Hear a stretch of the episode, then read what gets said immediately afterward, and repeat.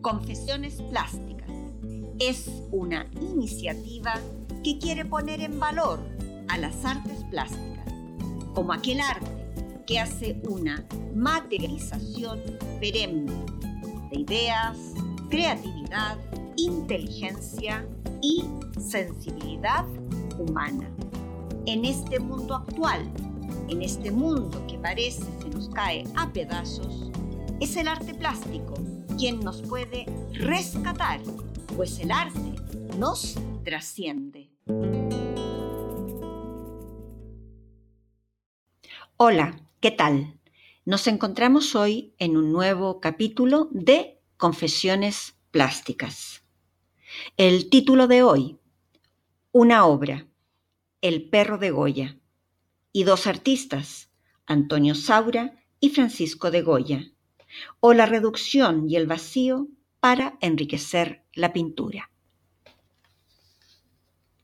Después de pasar un acalorado fin de semana en Madrid, comenzamos un lunes con algo de calma en las temperaturas. Calma en las temperaturas climáticas, pues en las temperaturas del alma humana las cosas siguen estando saturadas. Hace algunas semanas quedamos en shock, pues un joven español de origen brasilero fue asesinado brutal y salvajemente en A. Samuel Luis Muñiz, 24 años, auxiliar de enfermería, fue asesinado a golpes en la calle por un grupo de otros muchachos. Todo incomprensible, todo horrible, todo el hecho genera en una parte de la sociedad aquella rabia más ancestral y atávica, que se vuelve ira acalorada y que provoca en muchos el deseo de romperlo todo. Las primeras impresiones indicaban que este había sido un asesinato homofóbico. Aún no hay conclusiones. La investigación, aunque sigue avanzando, aún no es concluyente. Hay muchas dudas y justamente lo que se investiga es esclarecer el hecho y determinar si los asesinos conocían o no a Samuel. Es una de las principales claves para que la investigación se decante en considerar que este fue un delito de odio. En medio de toda esta brutal, brutal agresión, asomó un hombre senegalés que intentó poner cordura y separar al primer agresor de Luis. Luego hubo otro hombre con conocimientos de primeros auxilios, quien asistió al joven auxiliar de enfermería, intentando mantener su vida. Dentro de toda esta tragedia que pone a la luz lo peor del ser humano, está aquel joven africano de Senegal que vive en España de manera irregular. No tiene papeles, mas no dudó primero en intentar ayudar a Samuel y luego en ir a la policía a testificar para ayudar a capturar a los agresores. Los amigos y familiares de Samuel han agradecido emocionados a este joven y al conocer su historia han pedido al gobierno le concedan los papeles necesarios para continuar en España. Claramente este joven africano es uno de tantos migrantes que ha huido de la pobreza y que con un corazón noble y justo quiere iniciar una nueva vida. Humildemente me sumo a la petición. Este joven merece una nueva y mejor vida con los papeles en regla. Hasta el momento van cinco detenidos y 15 testigos que han dado sus declaraciones de los hechos. Prácticamente en todas las ciudades españolas han habido manifestaciones por parte de los colectivos LGTBI pidiendo justicia para Samuel. Pues se ha asumido desde un comienzo que este brutal asesinato ha sido un delito de odio, es decir, un asesinato homofóbico. Pues pasaron pocos días y en el informativo dan la noticia del asesinato de Jovenel Moïse, presidente de Haití. Brutalmente asesinado en su hogar, el presidente recibió 16 disparos estando en su cama y su mujer uno. Ella está fuera de peligro en un hospital de Miami. En el caso de Moïse, el asesinato corresponde a un hecho organizado, perfectamente orquestado, y el cual requirió muchos recursos económicos. Al momento hay 15 hombres detenidos de nacionalidad colombiana y dos hombres estadounidenses de origen haitiano. Hasta el momento, ninguna marcha pidiendo justicia, ningún colectivo llora su muerte. Para las diferentes sociedades del mundo, un hecho que no ocupó más de unos minutos en el informativo. Casi irrelevante, un hecho que no nos atañe. La casi simultaneidad de ambos asesinatos me ha dejado pensativa y me ha dejado perpleja. Pareciera que los seres humanos nos dolemos solo de aquello que nos es cercano, política, sexual o ideológicamente. También pienso que seguimos poniendo jerarquías y clasificaciones a los seres humanos. Quizás pesa más en la sociedad actual el asesinato brutal a un joven homosexual que el magnicidio perpetuado contra un presidente de raza negra? Yo tengo una opinión personal de la cual soy bastante intransigente. Toda vida vale lo mismo. Toda vida merece el mismo respeto y todo asesinato amerita las mismas repulsas, manifestaciones iracundas y calientes. No digo con ello que deba haber desmanes, sino una ira, una rabia expresada libremente. Todo asesinato debería provocarnos el mismo revoltijo de tripas. Más claramente esto no es así. Todo este barullo en mi cabeza me hizo ir, como no podía ser de otra manera, a recordar que en la época de mis viajes con Arte España yo ya me había hecho adicta a visitar museos. En aquella época con mi amiga Cris. Generalmente los domingos dábamos largas visitas a exposiciones, largos paseos por museos. Como no podía ser de otra manera, con Cris vi más de una vez los grabados, los desastres de la guerra, los caprichos y las pinturas negras de Francisco José de Goya y Luciantes, más conocidos simplemente como Goya.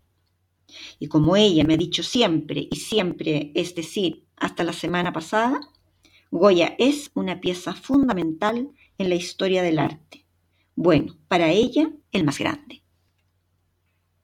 Sé que decir Goya es decir mucho, pues no se puede hablar de este genio en 30 o 40 minutos. Por ello solo quiero centrarme en las temáticas y en las composiciones abordadas por el pintor zaragozano y hacer una relación con los asesinatos descritos en un comienzo de este capítulo. Saber que Francisco José de Goya y Luciantes fue un pintor y grabador español, nacido el 30 de, marzo de 1746, en Fuente Todos, Zaragoza, España, y fallecido el 16 de abril de 1828, en Burdeos, Francia. Gran pintor de caballete y mural, grabador y extraordinario dibujante. Su estilo evolucionó desde el rococó, pasando por el neoclasicismo hasta el pre-romanticismo. Pero lo que destaca dentro de las características de este gran artista es haber capturado la realidad y haberla expresado sin gotas de caramelo.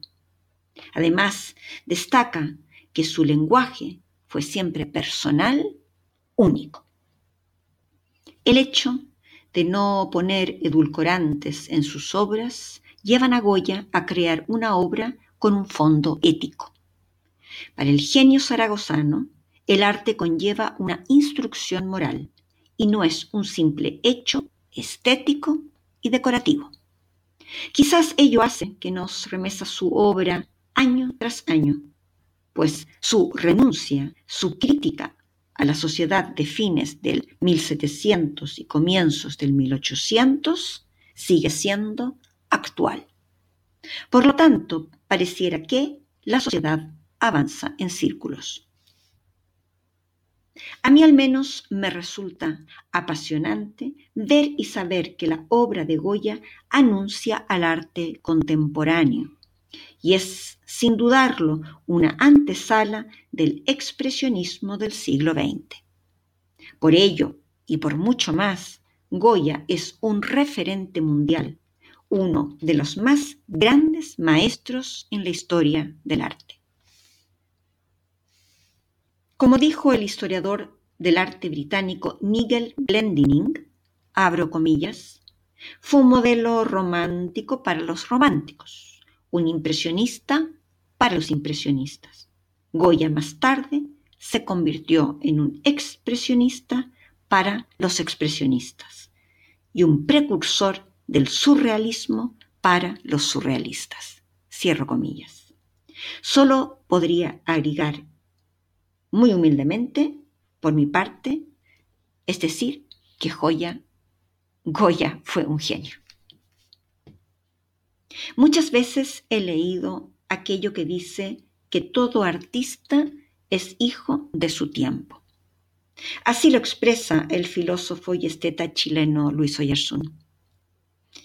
Pues bien, si todo artista es un hijo de su tiempo, Goya es sin duda no solo un hijo específico de su tiempo, sino también de los tiempos pasados y de los tiempos venideros, pues fue capaz de reflejar el abismo del alma humana, y ese abismo es permanente.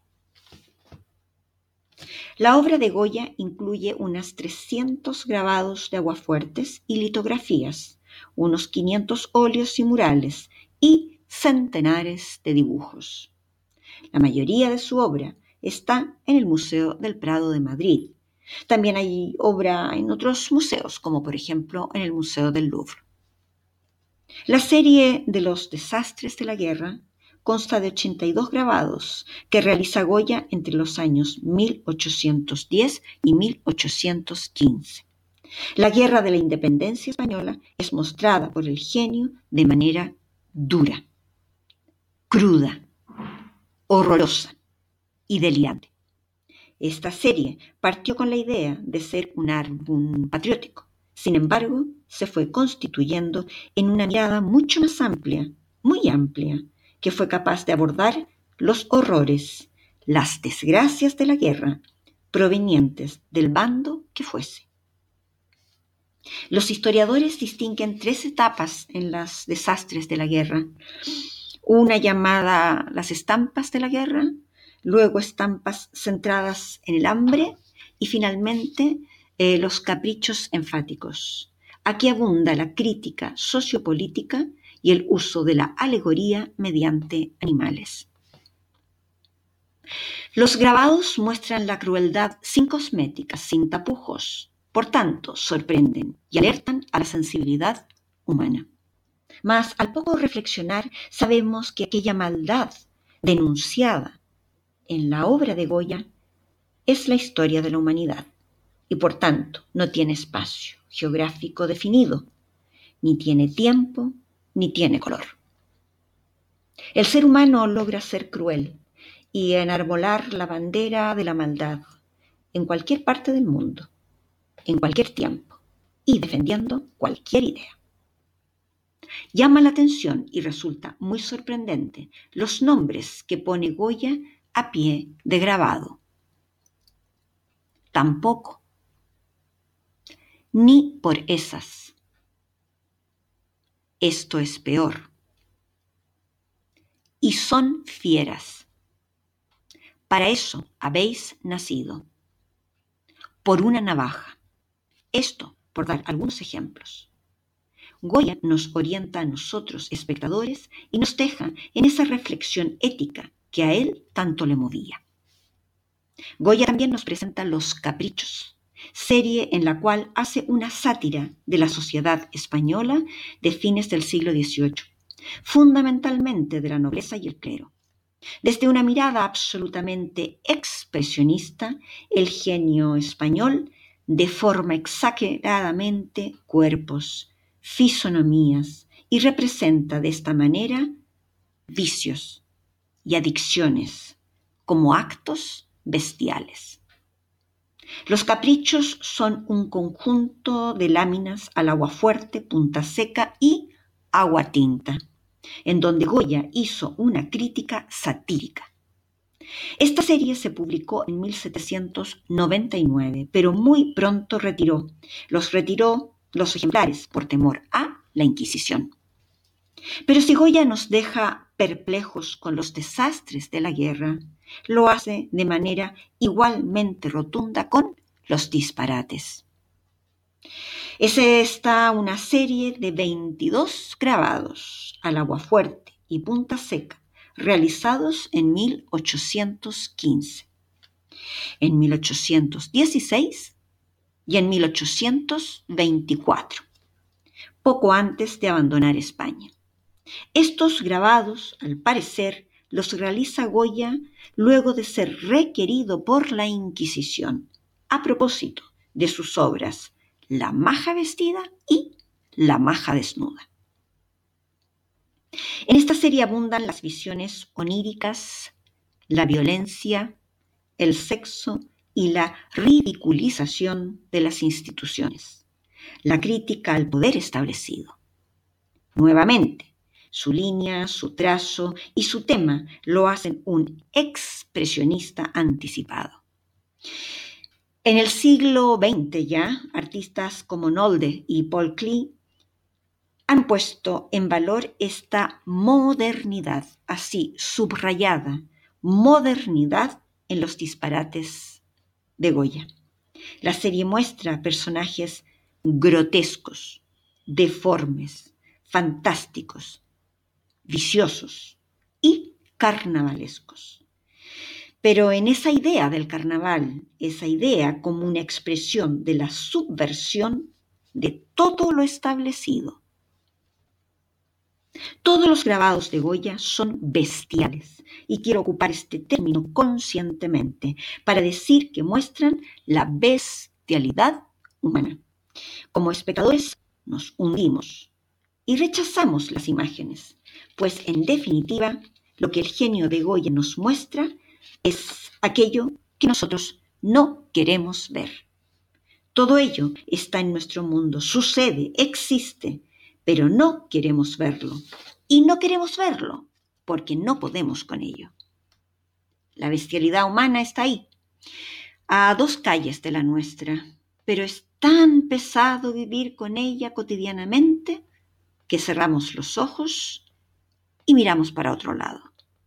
Pero Goya está ahí, susurrante, quieto, visionario, y nos dice que la bestialidad nos acompaña día a día.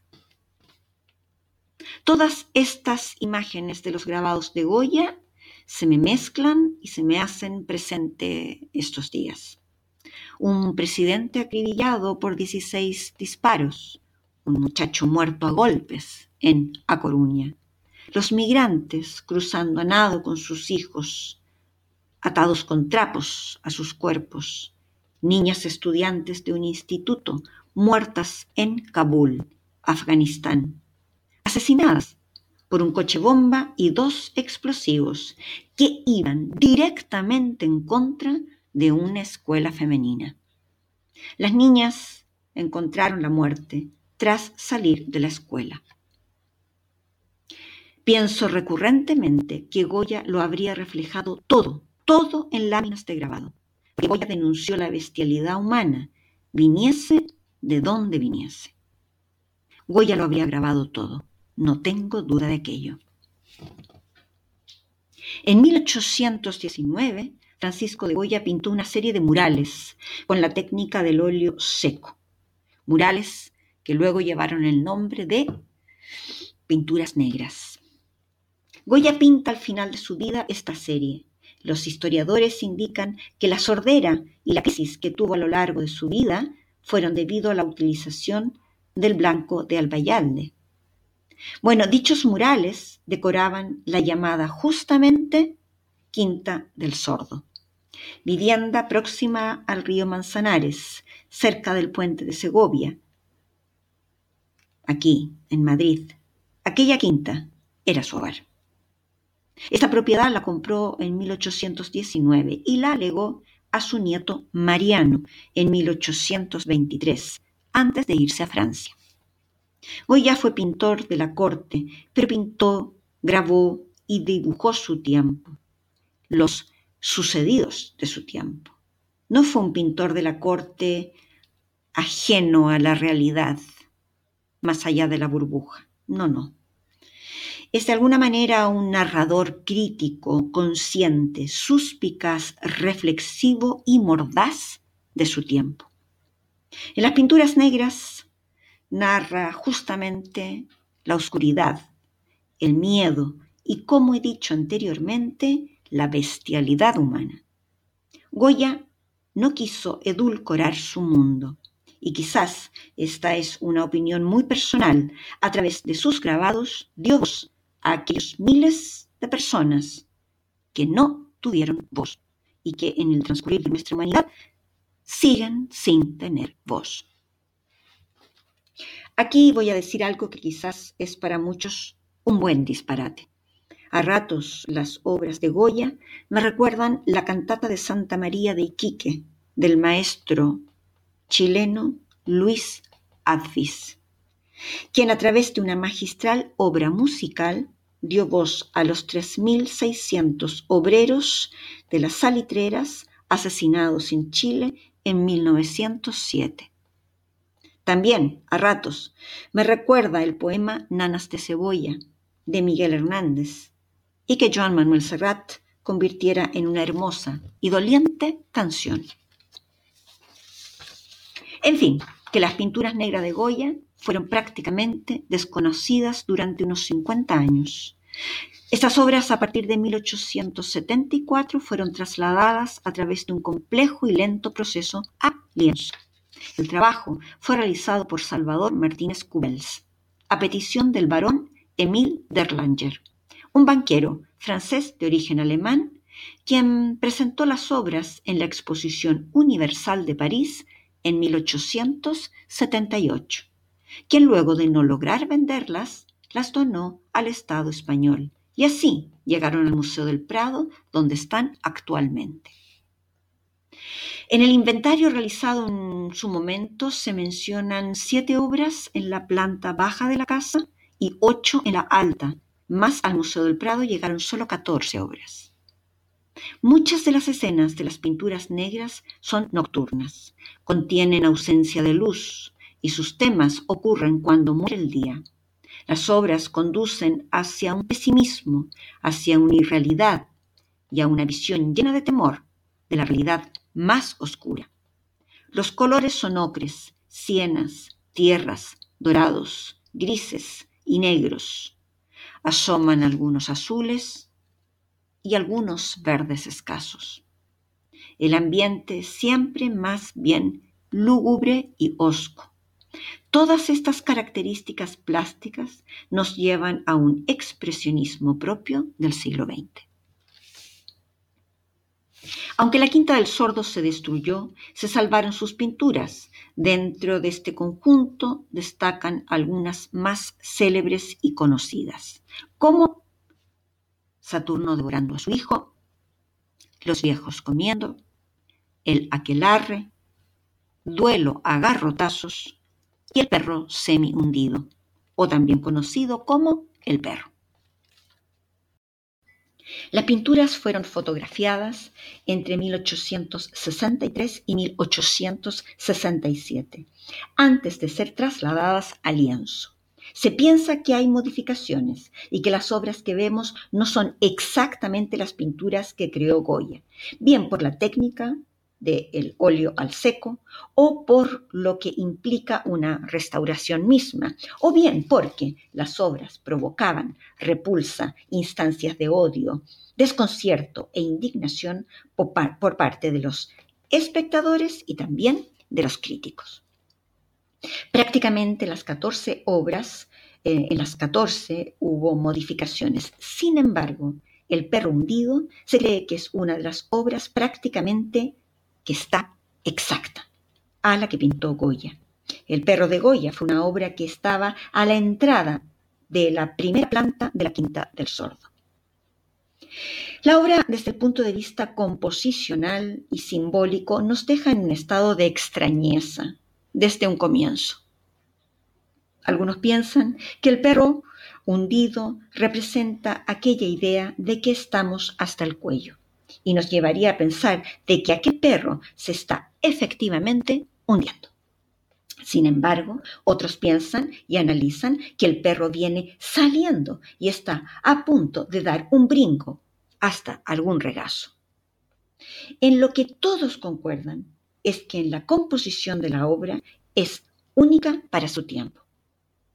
En un lienzo de 131,5 centímetros por 79, originalmente óleo sobre revoco trasladado al lienzo. Es una obra de aparente sencillez, casi austera, que presenta solo la cabeza de un perro que mira hacia la zona superior derecha del soporte, que como he dicho antes, bueno, hay quienes lo ven como hundiéndose y otras como a punto de dar el brinco. Sea de una u otra manera, la forma de interpretarlo, el perro está solo. Por tanto, se presume que la obra toca justamente el tema de la soledad. La cabeza del perro emerge desde una leve diagonal que luego se vuelve más inclinada. Esa escena ocupa las tres cuartas partes bajas de la obra. Todo lo que sucede en estado de cielo es textura, materialidad, color y peso. No es un vacío en el sentido vacuo. Allí hablan los elementos plásticos desde una abstracción absolutamente inusual. La tensión está dada por aquella diagonal que se acrecienta y duplica su fuerza debido a la dirección de la mirada del perro. Esta mirada choca con una mancha. Y aquí entra mi propia imaginación y mi propia lectura, mancha que parece el recorte del perfil de un hombre cansado, de hombros gachos, que lo mira. Si bien es una mancha a la cual yo le puedo dar la interpretación de perfil de un hombre, de un ser humano, muchos estudiosos de Goya ven una roca sobre la cual habría unos pájaros, es decir, el perro curioso y juguetón, observaría el vuelo de las aves. Plásticamente hablando, la mancha detiene la mirada del perro, por tanto, ésta no se escapa del formato. La riqueza textural y monocromática hace que el recorrido del espectador se quede dentro de la obra, nos atrapa, queremos descifrar el misterio, nos quedamos a la espera para ver qué hará el perro. Dentro del conjunto de las pinturas negras de Goya, es paradójico ver al perro como el único ser que muestra y rebosa ternura, cariño y humanidad. Por tanto, el perro se nos asoma como una parte anhelada del ser humano, esa parte que sin un sustento, sin nada que nos contenga, intenta salir enfrentarse al mundo y construirse como ser autónomo y único. En ello el ser humano debe estar irremediablemente y necesariamente solo. Hay quienes dicen que esta obra es una obra inacabada, pues llama la atención su atrevida composición, pero son pocos los que suscriben esa tesis. No hay pasaje tras el perro, no hay más que una diagonal mucha textura y materia, y la cabeza de un perro como único punto de interés.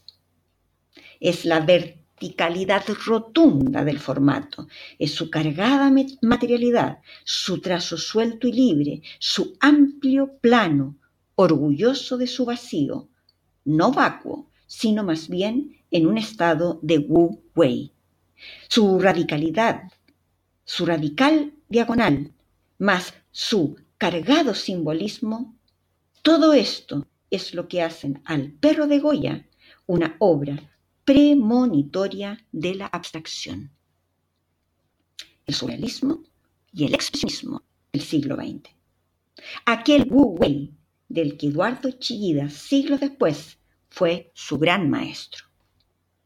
En esta línea, es en esta línea que Rafael Canogar, artista toledano, uno de los principales artistas abstractos en España, no duda en llamar a esta obra, abro comillas, un poema visual, cierro comillas, y lo califica como la primera obra pictórica simbolista de Occidente.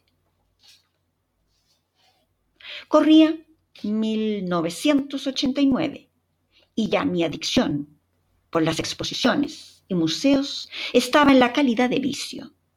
Con mi amiga Cris nos extasiábamos viendo, viendo y recorriendo y analizando todo aquello que estaba frente a nuestros ojos y a nuestras almas. Hubo una exposición que quedó clavada en mi recuerdo, en mi memoria emotiva, y en esa esquina del corazón donde se atesora aquello que nos produce un cambio vital. Aquella exposición fue El perro de Goya, del artista español Antonio Saura. Nombre clave del arte contemporáneo, del informalismo, del expresionismo. No me quiero detener en describir su larga trayectoria, su aporte al arte y su valía. Solo decir que para mí, una aún joven recién afincada hacía poco en esta España sorprendente, aquello fue un llamado a despertar y a mirar de otra manera. Saura vuelve su mirada a Goya porque busca respuestas. Saura vive la dictadura franquista detrás de una guerra civil. Vivía en una España rota. Goya, por su parte, vivió la guerra de la independencia. Por tanto, parece que es una búsqueda natural, lógica, y que además le da respuestas a Saura. Saura hace un arte desde el cual también denuncia, grita, desprecia y pone en valor. Busca y a veces encuentra.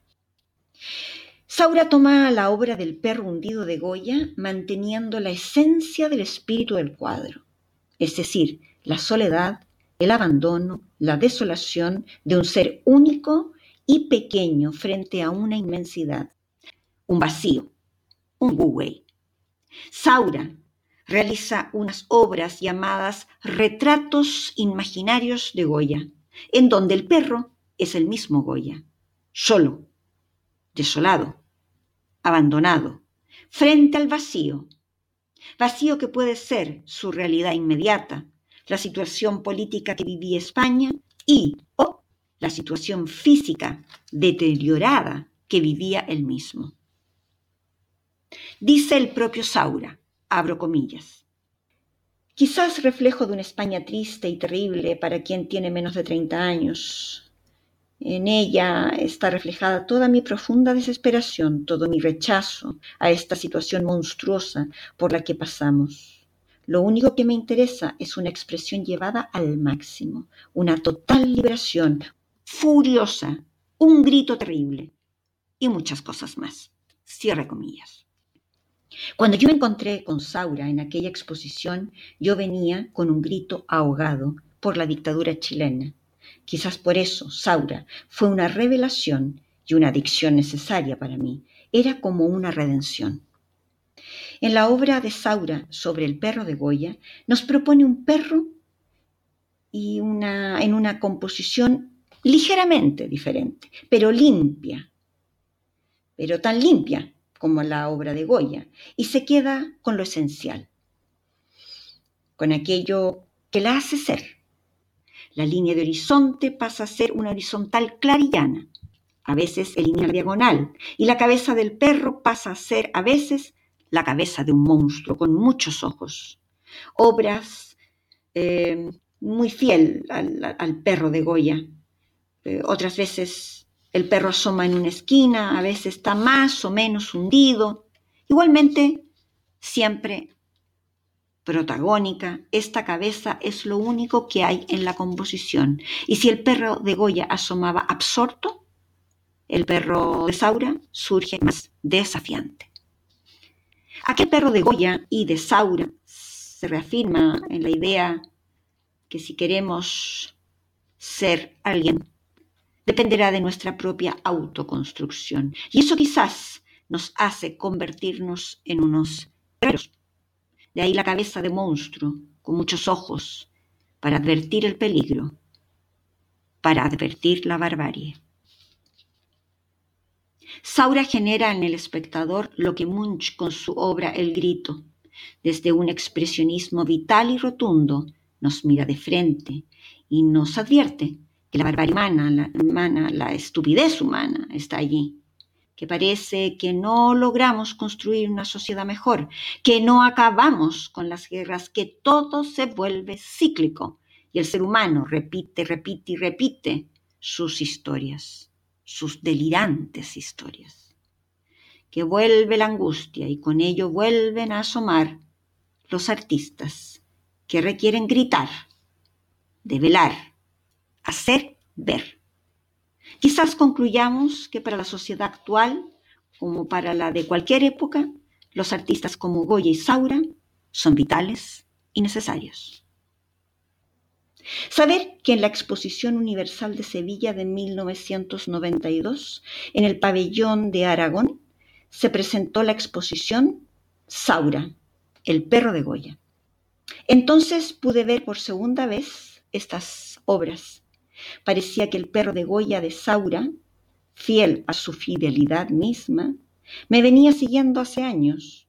Goya, aragonés de tomo y lomo, originario de Fuente Todos, fue presentado a través de una contemporaneidad dada por Saura, otro aragonés. Fue presentada a todos, pues lo que denunció Goya en sus obras es de todos. ¿Cómo? Fuente de todos. Esta ha sido una constante en mi vida. Goya me lleva a Saura y Saura me lleva a Goya. El perro de Goya siempre ha estado ahí, listo para saltar a mi regazo. Al menos eso he creído yo. Aunque a veces me sentía, me sentía que me hundía como él y que el vacío contenía un peso tal que no me quedaría más opción que abandonarme y no levantar más la cabeza. Pienso que esa dualidad la vivimos todos. Y esa es la fuerza que tienen ambas obras, la de Goya y la de Saura. Y es que nos muestran que deambulamos entre ambos estados inexorablemente. Ese perro que somos nosotros mismos, ese perro que para ser requiere solo de sí, que no tiene apoyo, que no contiene cobijo, esa cabeza de perro o de monstruo, que para poder ser debe buscar dentro de sí mismo antes de hundirse, o bien antes de saltar al regazo de nadie. Goya me lleva hacia muchos lados. Me ha llevado a la cantata de Santa María de Iquique, me ha llevado a las nanas de cebolla de Miguel Hernández y también me ha llevado a aquella terrible y dramática definición de sí misma que hizo Juana Inés de la Cruz. Yo, la peor de todas. Juana, perseguida por un arzobispo que odia a las mujeres, y acorralada por la Inquisición, estampa dicha frase en el libro del convento. Yo, la peor de todas. Juana, poco antes de su muerte, fue obligada por su confesor a deshacerse de su gran biblioteca, de su colección de instrumentos musicales y científicos, siendo acusada, entre otras cosas, de no ser lo suficiente pía y digna de Dios. Veo Juana Inés de la Cruz como el perro de Goya, sola ante el vacío y a la incertidumbre de un mundo que se le vuelve en contra. Mi propia versión de dicha obra es un díptico. Cada formato es un cuadrado de un metro por un metro y la técnica es óleo sobre tela con impresión digital en tela para la cruz. El formato de la izquierda nos presenta la cruz centrada, cruz que es la propia Juana Inés, y nos otorga la información que aquel ser se ha construido desde una fe tal, tan recia y sólida que es capaz con todo. Rodea a esta cruz barroca una atmósfera tormentosa, oscura y densa. Los trazos negros son duros y de fuertes diagonales. Los azules profundos, Prusia e Índigo, giran y giran y giran en una dirección circular, incesante y agobiante. La composición nos muestra una cruz centrada y bordeada de un espacio blanco, aludiendo a un halo que protege y no permite que le roce aquella tormenta exterior. Mas observamos cómo ésta rodea, acecha y ataca. Hay trazos negros que logran llegar hasta la cruz, que nos muestra su orgullosa centralidad, robusta e impávida. El cuadrado del formato nos informa que no hay salida, no hay hacia dónde escapar. Podemos observar que tras su aparente robustez, la cruz ha sido alcanzada en su interior, pues la base, en la base de la obra hay un hilillo rojo que nos da cuenta de la herida. La cruz, al igual que la cabeza del perro de Goya, al igual que el perro monstruo de Saura, depende de sí misma. No hay nada en su entorno de donde asirse. No hay cobijo. Está sola. En el formato del lado derecho vemos claramente que la cruz ha sido derrotada y ha caído por una diagonal con un movimiento descendente brutal, que ha sido un vendaval. Ha pasado por en medio de la tormenta, la cual comienza a disiparse. Ya no agrede. ¿Para qué? Ya no rodea. ¿Para qué? Pues ha sido, ha salido victoriosa. La tormenta ha derrotado a la cruz. En este caso, a diferencia del perro hundido de Goya, la cruz no mira hacia arriba, sino que la cruz está inevitablemente hundida, sin posibilidad alguna de levantarse. Esa cruz, en el caso de mi obra, fue, es Sor Juana Inés de la Cruz, quien fue derrotada por la Inquisición, sin posibilidad alguna de reconstruirse. El paralelismo con Goya y Saura evidentemente es solo composicional. Lejos está esta obra de poder compararse con ambos genios españoles. Pero la composición conlleva el mismo sentido, el perro, el perro monstruo o la cruz son el símbolo de la construcción de uno mismo en la soledad, en el abismo, en la tormenta y en el vacío. Veo entonces a Samuel Luis, a Jovenel Maíz, a las niñas de Kabul y a tantos otros. Los veo como el perro de Goya, como el de Saura, y que tristemente como Juana e Inés, cayeron por aquella diagonal. Mas hoy nos hace falta un Goya, nos hace falta un Saura, con urgencia, para gritar que la bestialidad humana sigue incólume.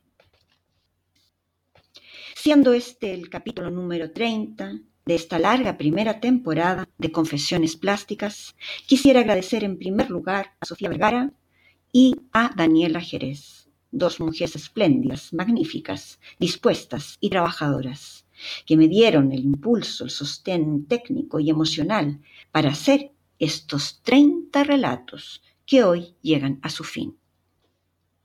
Sin ellas, esto habría sido absolutamente imposible. Agradecer igualmente a todos quienes me escribieron comentando, animando, compartiendo su punto de vista, sus impresiones y sentires, sus ideas y emociones. A todos aquellos que me escuchaban mientras planchaban, mientras cosían, mientras tejían, mientras cocinaban, a todos aquellos que acompañé en sus quehaceres con mis historias. Gracias. Gracias a cada uno me habéis impulsado a seguir relatando sobre la artesanía y el arte y sobre sus protagonistas, los artesanos y los artistas, seres esenciales para una sociedad, esenciales para que una sociedad pueda ser más justa, más bella y más sensible.